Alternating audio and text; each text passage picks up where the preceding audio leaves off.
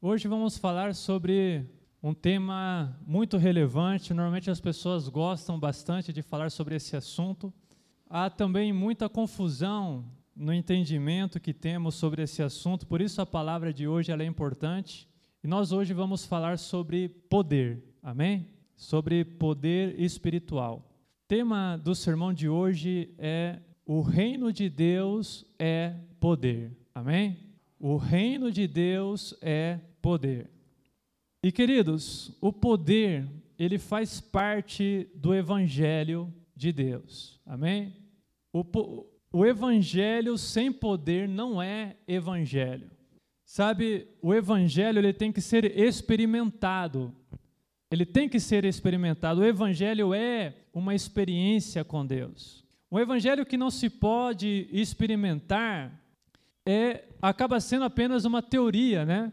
Não é verdade? Se a pessoa não experimentar algo, se você apenas passar algo para ela, apenas falar alguma coisa para ela, sem ela ter uma experiência, aquilo não passa de uma teoria ou uma filosofia como tantas outras que existem por aí. Na verdade, a grande diferença entre o Evangelho e as demais religiões é que no Evangelho você tem uma experiência com Deus. Amém? É fácil, sabe, você esconder a falta de poder por trás de promessas futuras, como se o evangelho se resumisse, por exemplo, a ir morar no céu. Tem pessoas que o evangelho que ela prega é basicamente esse. Ele não tem nada para oferecer para agora, não, ele só tem para oferecer para o futuro, né? Oferecer coisas para o futuro é fácil, né? O difícil é você ter algo a oferecer para agora, para o hoje. Como se o Evangelho se resumisse a isso, como se o Evangelho se resumisse à vida após a morte. Mas a verdade é que o Evangelho de Cristo Jesus é muito mais do que isso. Como bem escreveu o apóstolo Paulo, ele disse assim: o reino de Deus não consiste de palavras, consiste de poder. O reino de Deus não consiste de palavras, o reino de Deus consiste de poder, diz a palavra de Deus. O evangelho é dinamite. Fale para o irmão que está do seu lado aí, o evangelho é dinamite. Sabe por que dinamite, pastor? Porque essa palavra poder, ela se, ela vem de uma palavra que é dunamis. E dunamis também deu origem para a palavra dinamite.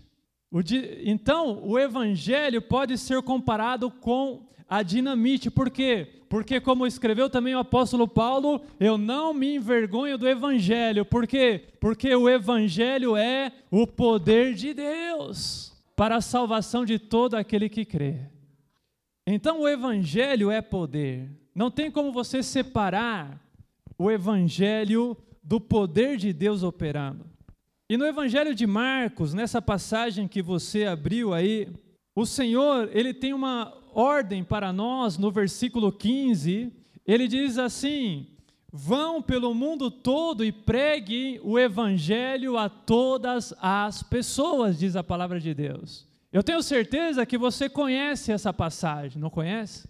Essa passagem é muito conhecida porque ela é a chamada grande comissão, é a grande missão que Jesus ele nos deixou. É a grande missão da igreja nessa terra. A quem que Jesus dirige essas palavras? Quem que deve ir pelo mundo todo para pregar o evangelho a todas as pessoas? Quem? Somos nós, não é verdade?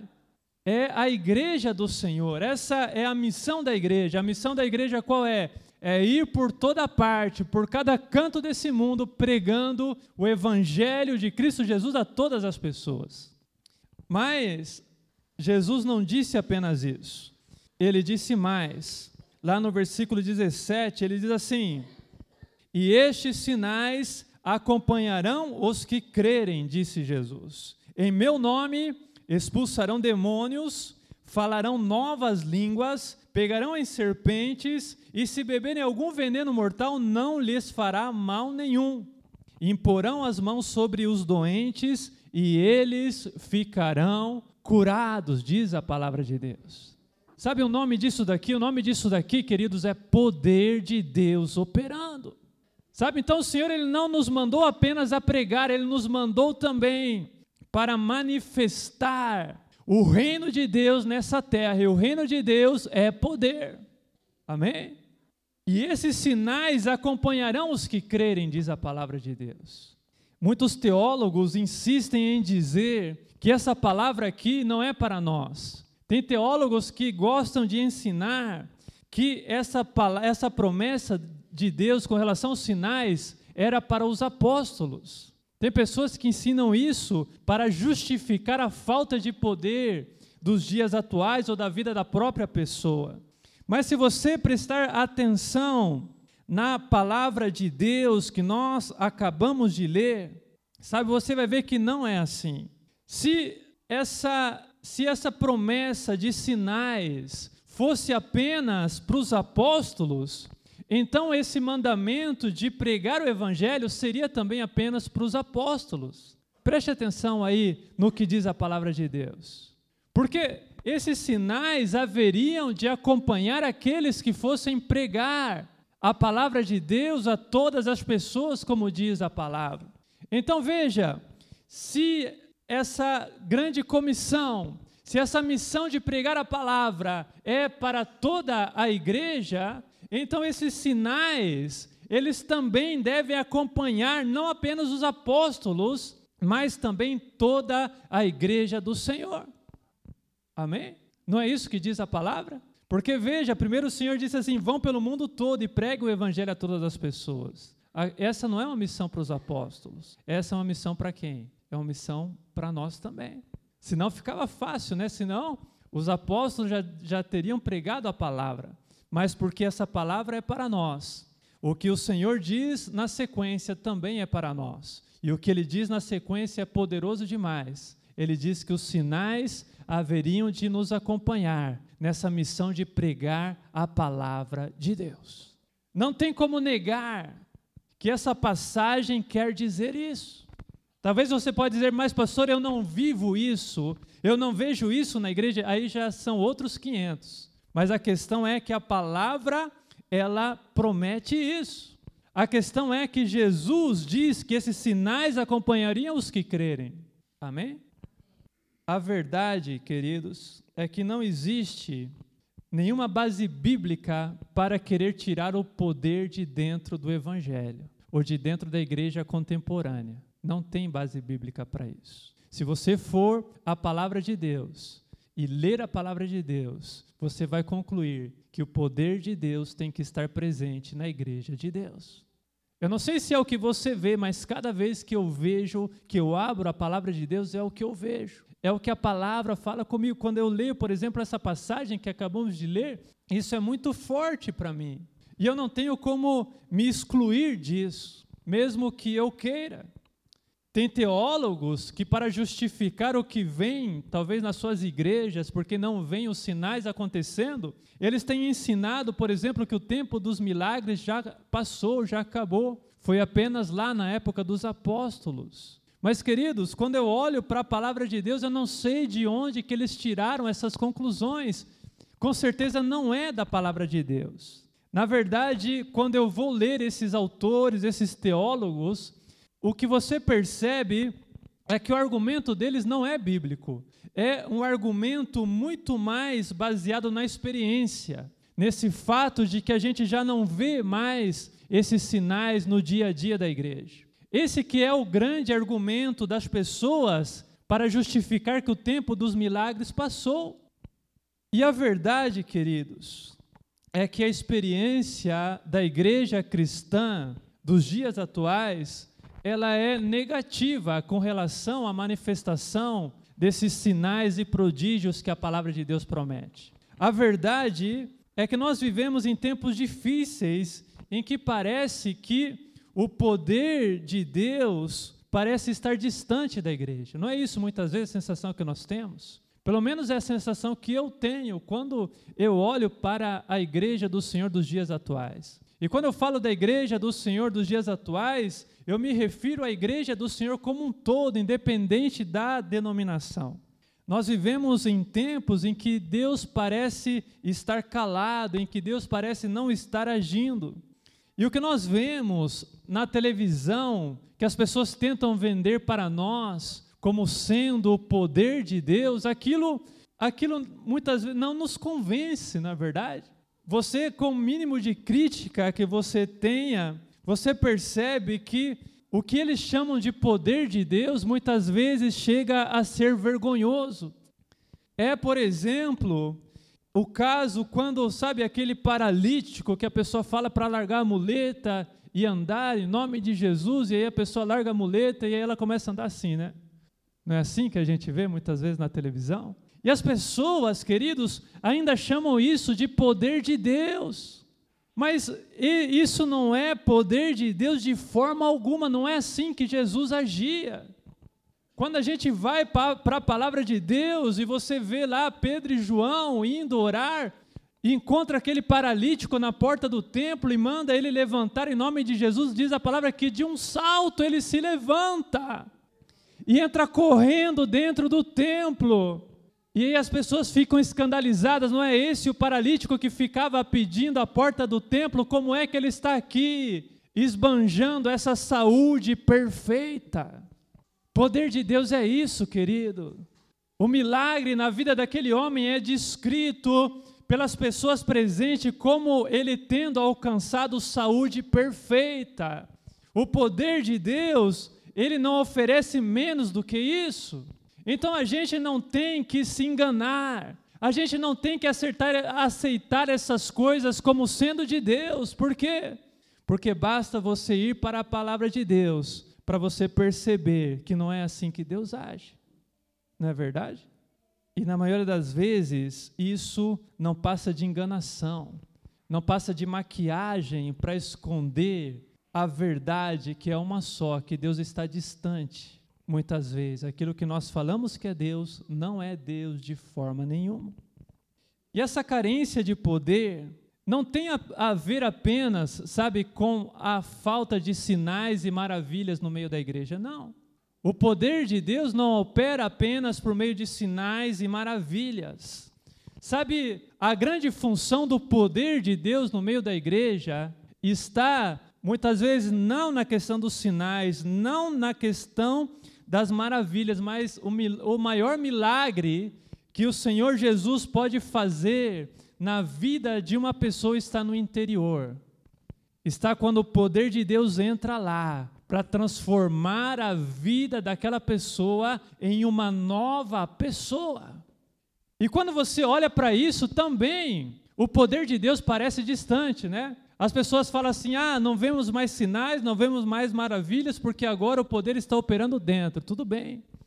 É, é verdade que o poder de Deus opera principalmente dentro de nós, mas vamos ser críticos com relação a isso também. Porque a grande verdade é que também existe uma falta de conversões genuínas dentro da igreja, não é verdade? As pessoas vêm para a igreja e continuam da mesma forma como eram no mundo. Não acontece uma transformação do caráter dela, sabe? E a, a grande conclusão a que nós chegamos é que muitas vezes as pessoas que estão dentro da igreja, elas não são menos escravas do pecado do que as pessoas que estão fora. É verdade ou não é verdade? As pessoas estão dentro da igreja do Senhor, mas são tão escravas do pecado quanto aquelas que estão do lado de fora. E isso, queridos, tem a ver com manifestação de poder de Deus. Porque, queridos, nós, por melhor que sejam nossas palavras, elas não conseguem transformar a vida de ninguém, só o que transforma é o poder sobrenatural do Espírito Santo operando dentro dos nossos corações. É poder, é poder. E as pessoas continuam escravizadas pelo pecado, muitas vezes dentro da igreja. E isso, querido, é uma afronta. É uma afronta para isso daqui, para a palavra de Deus. Porque aqui tem uma promessa que disse assim: o próprio Jesus diz: Porque se o Filho vos libertar, sereis verdadeiramente livres. Livres do quê? Jesus falou assim: todo aquele que vive pecando é escravo do pecado, mas conhecereis a verdade, e a verdade vos libertará. Sabe, queridos, isso demonstra que tem faltado poder, não é verdade? Poder para milagres, poder para transformação de vida. Já não vemos mudança de caráter dentro da igreja, já não vemos abandono de vício. A pessoa vem com um vício para dentro da igreja e continua com aquele vício, não é verdade? As pessoas muitas vezes têm até vergonha de ainda ter aquele vício, mas aquele vício continua lá. Isso, queridos, mostra falta de poder. Falta de poder. A grande verdade é que os nossos cor corpos muitas vezes não estão sendo sarados, como a palavra de Deus promete, assim como também o nosso caráter não está sendo curado também. Não é verdade? E como reagir a isso? O que, que nós podemos fazer diante desse fato, queridos? O que, que essa ausência de poder tem a ver, pastor, com Isaías 53, não é verdade? Com o fato de que Jesus morreu por nós, em nosso lugar, o que, que tem a ver? A gente tem que encarar essa realidade de algumas formas, amém? Primeira coisa, a gente não pode negar essa realidade. O primeiro passo para você receber uma cura é você reconhecer o problema, não é verdade? Então a gente não pode tampar o sol com a peneira. Ou as coisas estão acontecendo ou não estão acontecendo. Não adianta a pessoa estar tá lá se arrastando e você falar, é poder de Deus, é poder de Deus. Né? Não adianta você querer ma maquiar as coisas. Não, querido, se, se Deus está presente, Ele está presente, se não está, não está. Ou o poder está, ou o poder não está. O primeiro passo é você reconhecer a carência de poder. E o segundo passo é você ir até a palavra de Deus para encontrar uma resposta do porquê isso está acontecendo. Mas nós não temos que ir até a palavra de Deus para adaptar a palavra de Deus à nossa realidade, como fazem alguns teólogos, ó, oh, porque a igreja está carente de poder, isso significa vamos interpretar a Bíblia no sentido de que o tempo do poder já passou e que agora o evangelho se resume em ir morar lá no céu. As pessoas têm feito isso, por incrível que pareça, as igrejas mais tradicionais, elas seguem essa corrente doutrinária de que o tempo dos milagres já passou. É uma forma que eles encontraram de justificar a realidade que eles estão vivendo, uma realidade estéril de poder. Essa não é a forma certa de você encarar a situação. Primeiro, você não pode você não pode maquiar a realidade, chamar de poder aquilo que não é poder. E segundo, você não pode negar o que a palavra de Deus fala claramente. Você não pode falar assim: olha, eu não tenho poder porque a Bíblia não me promete poder. Não, querido, se você for sincero na sua leitura da palavra de Deus, você vai ver que o poder de Deus está lá presente. Não tem como negar, veja o texto que lemos hoje. Você vai pegar um branquinho vai apagar esse trecho, vai tirar essa folha da sua Bíblia, que jeito? Não tem como negar. Enquanto você continuar negando essa realidade da palavra de Deus, você não vai encontrar uma saída para esse problema. E se nós começarmos a esvaziar a Bíblia de poder, só o que vai restar desse livro aqui são palavras vazias, queridos. E o nosso destino vai ser a morte espiritual. Sabe as igrejas da Europa, o protestantismo da Europa, as igrejas que um dia já foram cheias do poder de Deus, onde começou o avivamento, onde, onde, é, onde surgiu Lutero, onde surgiu João Calvino e tantos outros grandes homens de Deus, a quem nós devemos o Evangelho ter nos alcançado aqui no Brasil, nós devemos a estes homens de Deus, queridos, lá nos países onde esses homens pregavam a palavra muitos anos atrás, o evangelho está se esfriando. Está se esfriando, queridos, agora porque primeiro eles apagaram o poder da Bíblia deles. Porque eles começaram a pregar esse, esse chamado cessacionismo, é o nome da teologia que prega que o tempo, que o tempo dos milagres já passou. Eles começaram com isso e hoje a igreja morreu lá. Então, quando você começa a negar o poder de Deus, sabe, para adaptar a palavra à sua realidade, a tendência é você morrer, a tendência é a igreja de Deus morrer.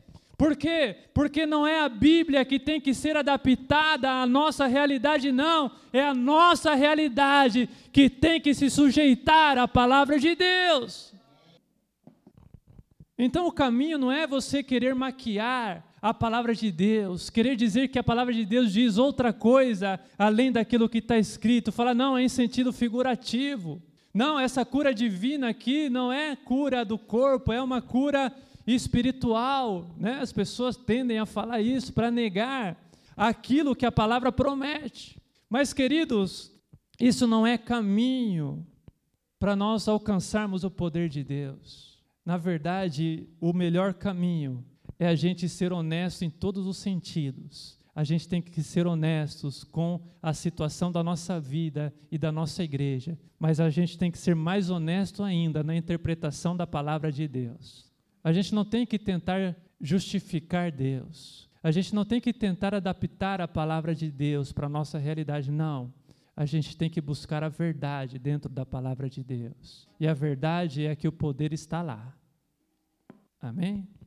E a saída para esse deserto espiritual que estamos vivendo na igreja de Deus passa justamente por uma maior honestidade na interpretação da palavra de Deus. Amém?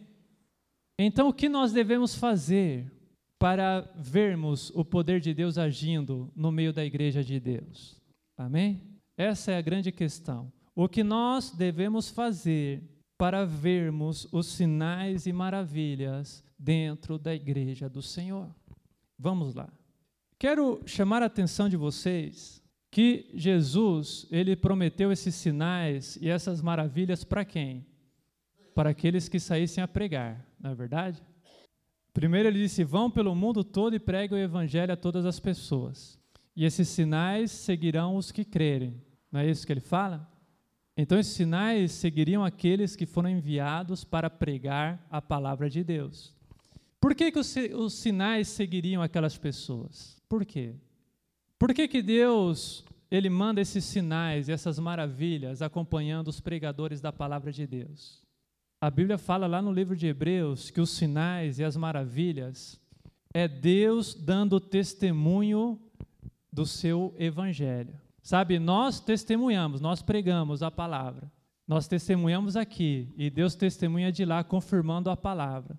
E ele confirma a palavra como? Ele confirma a sua palavra por meio de sinais e maravilhas. Então, os sinais e as maravilhas são uma confirmação da parte de Deus de que você está pregando o evangelho de Cristo Jesus. Existe uma correlação, então, entre o que você prega e os sinais. Amém? Não é isso que vemos aqui em Marcos 16? Existe uma relação direta entre aquilo que você prega e os sinais da parte de Deus confirmando aquilo que você prega. Então, se os sinais não estão aparecendo, significa ou que você não está pregando, ou que você não está pregando a verdade. Amém? Das duas, uma. Ou você está com a sua boca fechada, ou você está pregando um evangelho que não é o evangelho genuíno do nosso Senhor Jesus. Sei lá, talvez você esteja pregando esse evangelho tão popular hoje em dia, em que não se prega mais, sabe, contra o pecado. Talvez esse seja o nosso defeito hoje, que a gente já não prega mais contra o pecado. O evangelho, ele começa por você mostrar que a pessoa é uma pecadora. Não é assim que começa o evangelho? O evangelho começa por aí, se a pessoa não ver que ela está no pecado, por que é que ela vai precisar de Cristo Jesus? Mas não, hoje nós temos o evangelho, sabe, totalmente adaptado para a necessidade moderna. Nesse mundo moderno que estamos vivendo, você nem pode falar a palavra pecado, você só pode falar a palavra amor. É verdade ou não é verdade? E aí, você vai lá para falar aquilo que a pessoa quer ouvir. Você vende algo para ela, sabe? Você vende uma imagem para ela que não condiz com o evangelho de Cristo Jesus.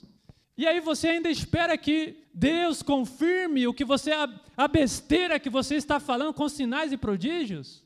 Mas não mesmo. Amém?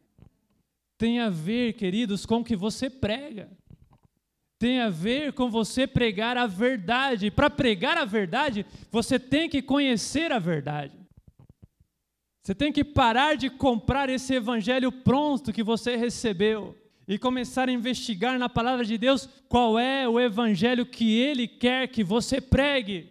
E ele quer que você pregue doa a quem doer. Eu contei aqui a experiência de Estevão, queridos. Estevão era homem cheio de fé e poder, e diz a palavra que o Espírito Santo agia por meio dele, pessoas eram curadas e os sinais aconteciam, por quê? Porque ele pregava a palavra, doesse a quem doesse, queridos. Eu já contei aqui de quando ele foi apedrejado, ele chegou lá para pregar a palavra de Deus e ele pregou. E as pessoas pegavam em pedras para apedrejar, ele via as pessoas com pedra na mão, e ele nem assim arregou. Ele continuou pregando o que Jesus queria que ele pregasse, queridos. Doesse a quem doesse, e ele morreu por isso, porque por pregar a verdade. A Bíblia fala assim que aqueles que desejam viver piedosamente em Cristo Jesus serão perseguidos. Se você não está sendo perseguido, isso é um mau sinal. É um mau sinal, queridos. Um bom sinal é quando as pessoas falam assim para você: ah, não quero mais falar com ele, não, que ele só fala em pecado. Ele só mostra o lado, o lado mal, né? Querido, se as pessoas começam a te perseguir nas redes sociais, começam a te bloquear, não quer mais falar com você, pode ser que aí você esteja perto, queridos, do evangelho genuíno, porque assim também foram tratados todos os santos discípulos de Cristo Jesus, enquanto pregavam a palavra de Deus. Quer ver sinais, quer ver maravilhas, queridos? Reveja os seus conceitos com relação ao Evangelho de Cristo Jesus. Amém? Esse é o principal ponto que tem nos impedido de ver sinais e maravilhas acontecendo. Mas se nós quisermos ver ou viver nessa esfera do sobrenatural de Deus, nós temos que combater os inimigos do poder. Sabe, tem certos inimigos do poder de Deus, que são aquelas coisas que têm impedido o poder de Deus de agir no nosso meio. E eu quero falar sobre três grandes inimigos do poder de Deus no meio da igreja. São inimigos que nós devemos combater, doa quem doer, queridos. Nós devemos combater. Primeiro inimigo que devemos combater são, como eu falei aqui, as falsas manifestações de poder. Não aceite, queridos, Sabe, não aceite que as pessoas chamem de poder de Deus aquilo que não é poder de Deus. Não deixe as pessoas serem enganadas. Sabe, às vezes elas estão lá capengando, achando que Deus que fez por ela. Não. Quando Deus age, não é assim. A gente não pode aceitar isso, essas falsas manifestações de poder que vemos na televisão, como se isso fosse o poder de Deus. Não, queridos, o poder de Deus não opera dessa forma. Como eu falei, o poder de Deus está associado à mensagem que é pregada. E o que é que eles têm pregado? É tão falsa, é tão falso o evangelho que eles pregam como os sinais que eles demonstram. É verdade ou não é verdade? É tão falsa uma coisa quanto outra, enquanto a gente não se voltar contra isso, a gente não vai conseguir viver o poder de Deus nas nossas vidas, enquanto a gente estiver aceitando esse falso poder. E a gente também tem que combater essa, essa negação teológica do poder. Qualquer coisa, qualquer pessoa que venha dizer para você que, que Deus não opera mais nos dias atuais, você tem que combater aquilo. Você tem que ir para a palavra de Deus e se escorar na palavra de Deus, não na realidade. Não interessa a realidade, queridos, interessa o que a palavra de Deus fala. Seja Deus verdadeiro e todo homem mentiroso, diz a palavra de Deus. Essa tem que ser o nosso comportamento diante dos fatos. Seja Deus verdadeiro e todo homem mentiroso. E agora eu quero falar, querido, sobre. Talvez não tenha falado nenhuma novidade ainda, mas agora eu vou tocar num, numa parte delicada. E que é aqui que entra a questão de Isaías 53, que é o terceiro inimigo do poder, que são os falsos métodos para obter poder. Existe isso, pastor? Falsos métodos para obter poder existem. Do que, que eu estou falando? Eu estou falando daquelas receitas tradicionais que as pessoas pregam por aí para você obter poder. que normalmente as pessoas pregam assim: ah, para você obter poder, você tem que se consagrar, você tem que jejuar, você tem que orar. Não é assim que as pessoas falam, né? Caminho do poder. Isso é uma coisa séria, irmãos. E eu peço que os irmãos prestem bastante atenção no que eu vou falar aqui nessa noite. Amém? Porque esse caminho de você dizer assim que ah, eu não estou vendo o poder de Deus no meu ministério, na minha vida, porque eu não sou consagrado o suficiente, de certa forma é um caminho que não tem fim. Por que é um caminho que não tem fim? Porque você, por mais que você busque, por mais que você se consagre, por mais que você jejue, você nunca vai se sentir consagrado o suficiente. Você vai tentar fazer alguma coisa, orar por alguém, e aí, quando você orar e o que você pedir não acontecer, o que, que vai vir na sua mente? Ah, não estou consagrado o suficiente, né? É a primeira coisa que vem. E aí você diz assim, não, eu tenho que pagar o preço do poder, né? Tenho que pagar o preço. Já viu pessoas falarem isso? Amém? E o que as pessoas chamam de pagar o preço? Ah, pastor, eu tenho que pagar o preço de oração. Eu tenho que pagar o preço de jejum, né? Eu tenho que pagar o preço na madrugada. É isso que as pessoas chamam de pagar o preço, né? Em campanhas, enfim. Você sabe me dizer onde que tem isso na palavra de Deus? Alguém aqui sabe me dizer? Você achou na palavra de Deus em algum lugar que fala que para você manifestar os, o poder de Deus, você tem que pagar o preço? Tem em algum lugar isso? Na passagem que lemos aqui fala isso. E esses sinais seguirão os que pagarem o preço de jejum, de oração e de consagração. É isso que está escrito lá? É isso que está escrito? Seja sincero. Isso é sério, irmãos. Sabe? O que diz se o que nós estamos seguindo é de Deus ou é uma tradição de homens, é isso daqui. Amém? Se não está aqui, é tradição de homem. Deus não tem compromisso com tradição de homens. Você entende isso? Deus tem compromisso com a sua palavra. Vamos continuar que ainda não acabou. Você que acha que você tem que pagar o preço, quero falar para você que não tem nada que seja mais antibíblico do que essa ideia de pagar o preço da unção. Porque o preço da unção já foi pago por Cristo Jesus na cruz do Calvário. Quem é você para pagar o preço pela cura de alguém, queridos? Onde que fica o sacrifício de Cristo Jesus nessa história? Os milagres são resultado do sacrifício de Cristo Jesus na cruz do Calvário não é o resultado da sua consagração. É aí que entra Isaías 53. Começou a entender agora? Jesus Cristo, querido, ele teve que morrer. E diz a palavra que ele levou sobre ele as nossas enfermidades, as nossas dores, os nossos pecados, para que agora nós possamos ser livres do pecado, da doença, das enfermidades, da maldição, de tudo isso. Tudo isso, quem pagou o preço foi Cristo Jesus. Quem é você? Para achar que você vai pagar o preço de algo, queridos. Pagar o preço do quê? Pagar o preço do quê? Da unção para você orar por alguém, para ela ser curada. Você acha que a sua consagração vai curar a pessoa? Não, queridos, o que vai curar é ela. É o sacrifício de Cristo Jesus, porque ele morreu por ela. Isso é sério, queridos. Isso é sério. Isso tem sido um mal dentro da igreja do Senhor. Talvez esse seja o principal inimigo do poder. Por quê? Porque as pessoas estão sempre achando que precisam se consagrar mais, se consagrar mais, se consagrar mais e nunca conseguem se consagrar o suficiente. Não, um dia eu vou alcançar um nível de santidade que eu vou impor as mãos sobre o enfermo e ele vai ser curado, porque eu terei pagado o preço necessário para isso. Querido, esse dia nunca vai chegar. Se você estiver esperando isso, para o seu ministério decolar. Jesus vai voltar e você ainda vai estar esperando. Eu quero ler um trecho escrito pelo apóstolo Paulo sobre essa questão de você confiar em um preço que você tem a pagar. O apóstolo Paulo disse assim: olha, presta bastante atenção.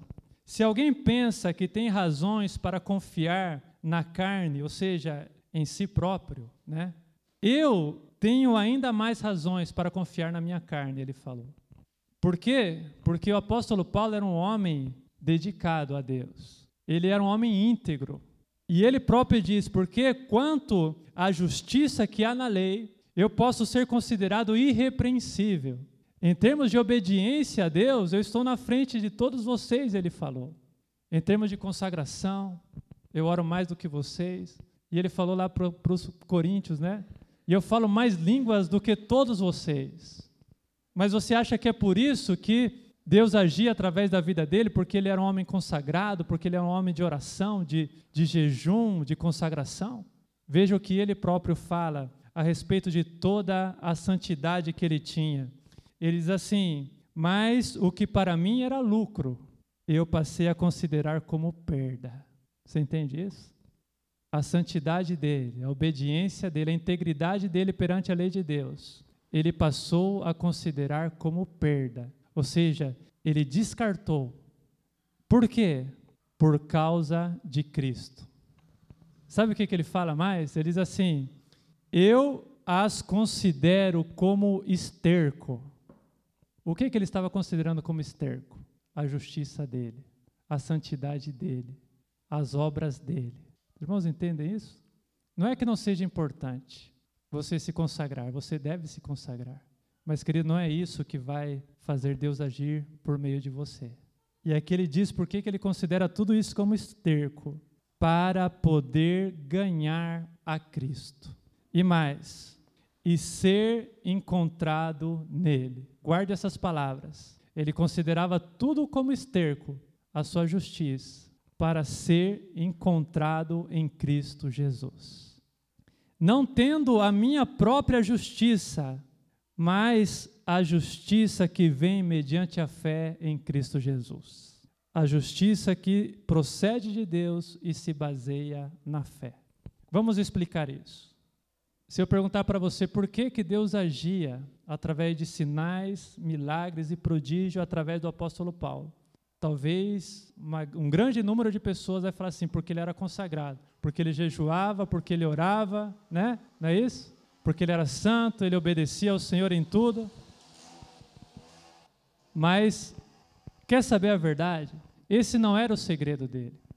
O segredo dele, queridos, era justamente a humildade de não levar em conta a sua santidade. A humildade de falar assim: olha, Deus, por mais consagrado que eu esteja, isso para mim não é nada.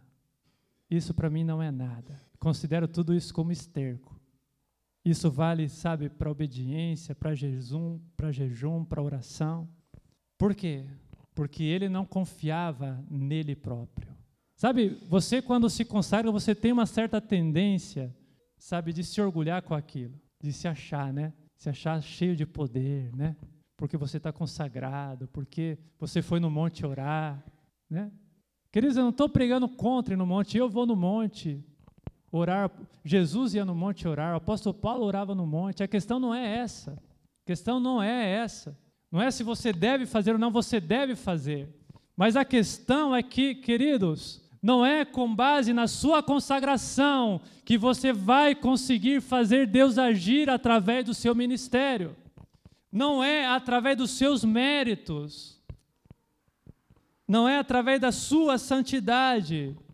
O segredo do apóstolo Paulo é que ele deixava tudo isso de lado para poder estar em Cristo Jesus. Estar em Cristo é o verdadeiro segredo do poder. Isso é para anotar. Vou repetir: estar em Cristo é o verdadeiro segredo do poder. O que significa estar em Cristo?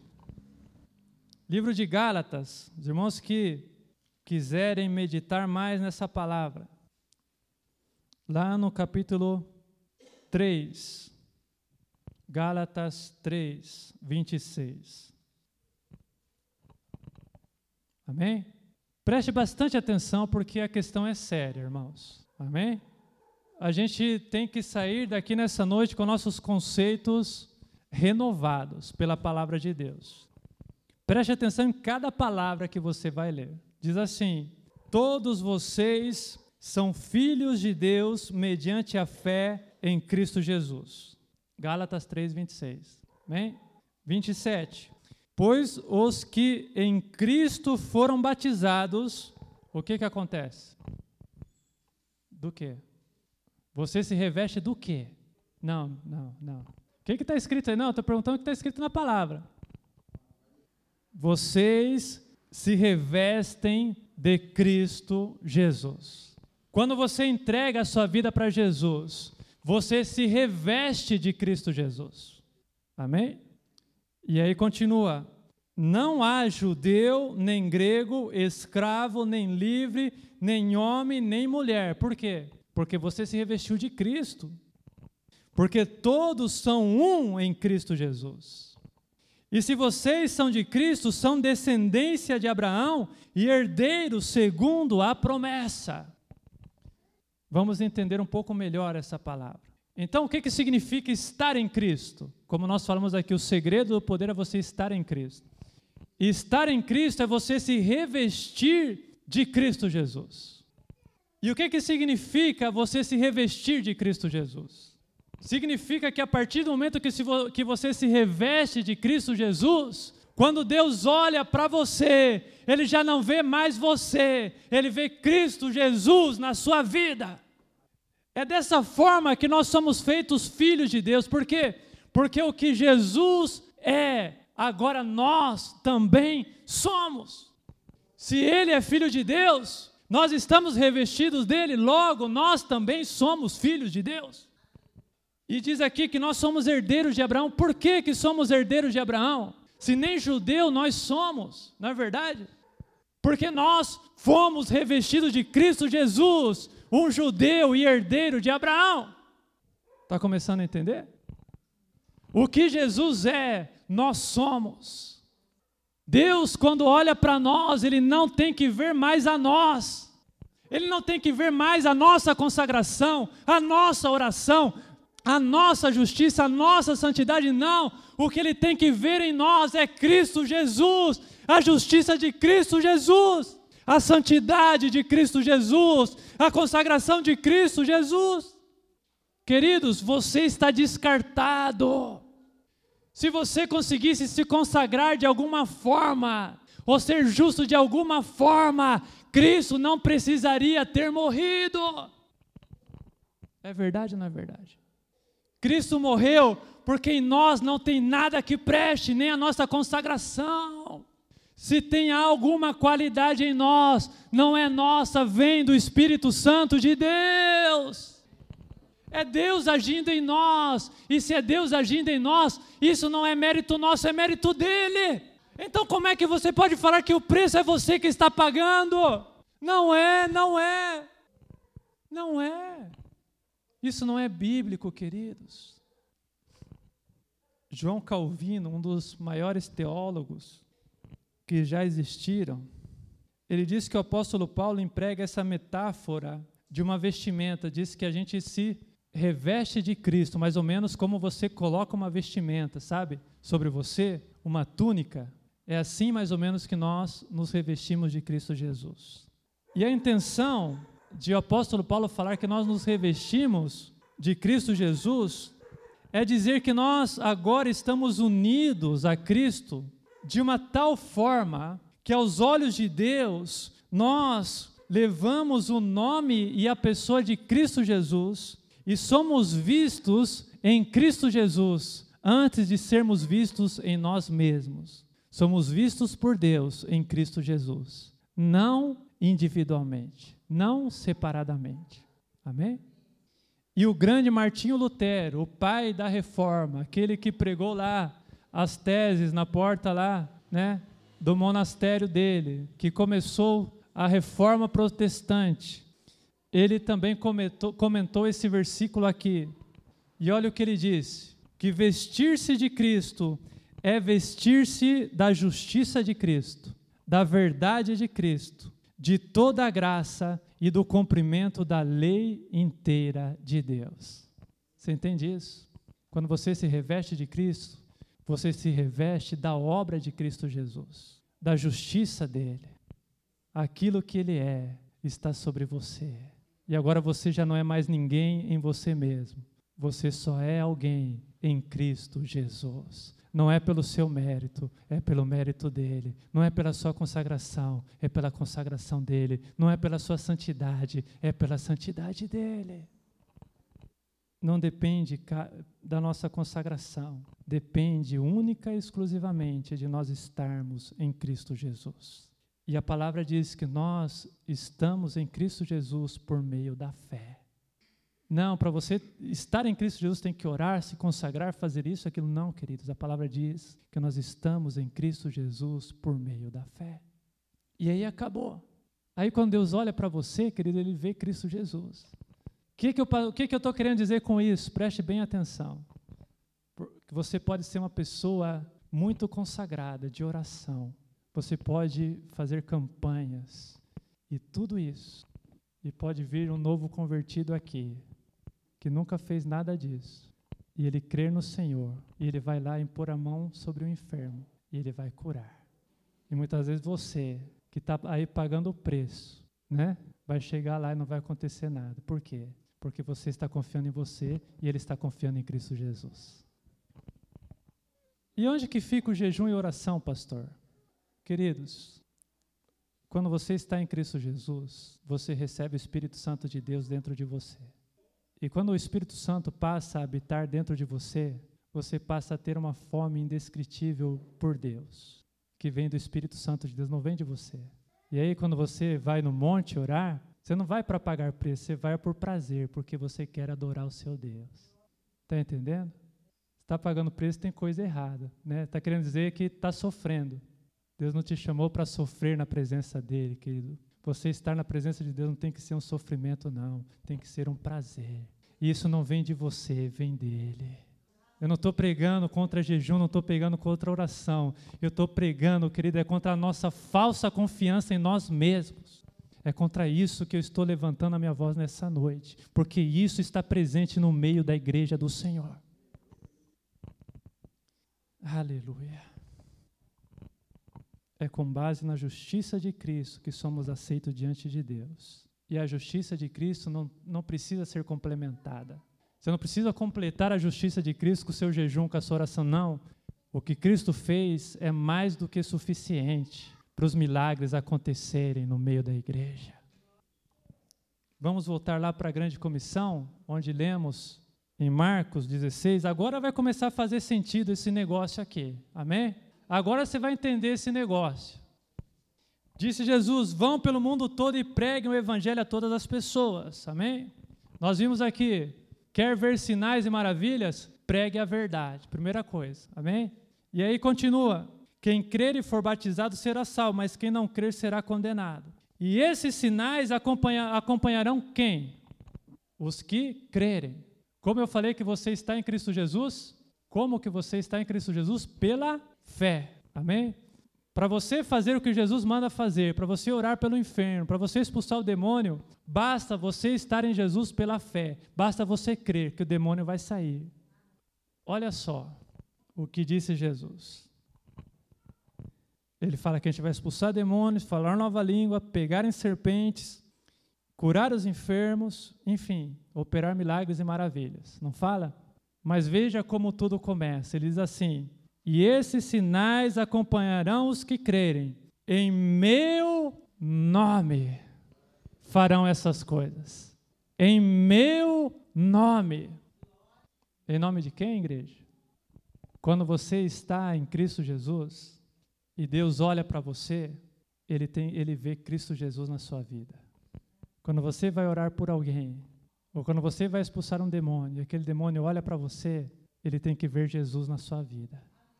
E esse negócio de você estar em Jesus é tão sério que você não pode nem falar por você mesmo. Você não pode chegar lá e falar, sai demônio, porque eu estou consagrado. É isso que diz a palavra que você tem que falar? Não. Diz assim, em meu nome, pela minha justiça, em meu lugar, revestidos de mim. É o que diz a palavra de Deus. É isso ou não é isso? Vamos ficar em pé? Quando você faz algo em nome de alguém, queridos, você vai, por exemplo, pega uma procuração e vai fazer alguma coisa em nome de alguém. O que vale é a pessoa que você está representando. Quem está bancando aquele negócio lá é a pessoa que você está representando. O representante, queridos, está totalmente descartado. Ele não está agindo em nome dele, ele está agindo em nome de, de quem mandou ele. Quem mandou nós foi Cristo Jesus. Então nunca se esqueça disso, queridos. Não depende de nós. Porque se você ficar confiando na sua consagração, Satanás ele te pega. Vai tentar expulsar um demônio confiando na sua santidade para você ver o que acontece. Quando é que ele vai sair? Sabe, Satanás vai começar a desenterrar coisa de onde você não sabia, você não lembrava mais. Você vai achar que você está todo santo lá, ele vai começar a falar os seus podres, vai falar que a sua santidade é do pau oco. Não, Satanás, eu estou jejuando. Ele vai falar assim, mas não está pagando conta. Isso é fato verídico, irmãos. Queridos, em você, você nunca vai ter o suficiente para enfrentar Satanás. Desista. Desista. Confie apenas, queridos, no sacrifício de Cristo Jesus na cruz do Calvário. Sabe, sabe, você tem que fazer como o apóstolo Paulo, você ora, jejua, nessa hora, querido, é tudo esterco. E ele não falou esterco no bom sentido, né? Não, esterco porque vai adubar a minha vida e eu vou crescer mais. Não, não é esterco assim. Não, quando ele fala esterco, quer dizer que ele era descarte mesmo, quer dizer que ele não considerava aquilo. Ele falava assim: Eu faço questão que a minha justiça não seja levada em conta, por quê? Porque eu quero ser encontra encontrado em Cristo Jesus, não em mim mesmo. Esse é o verdadeiro segredo, querido, do poder de Deus.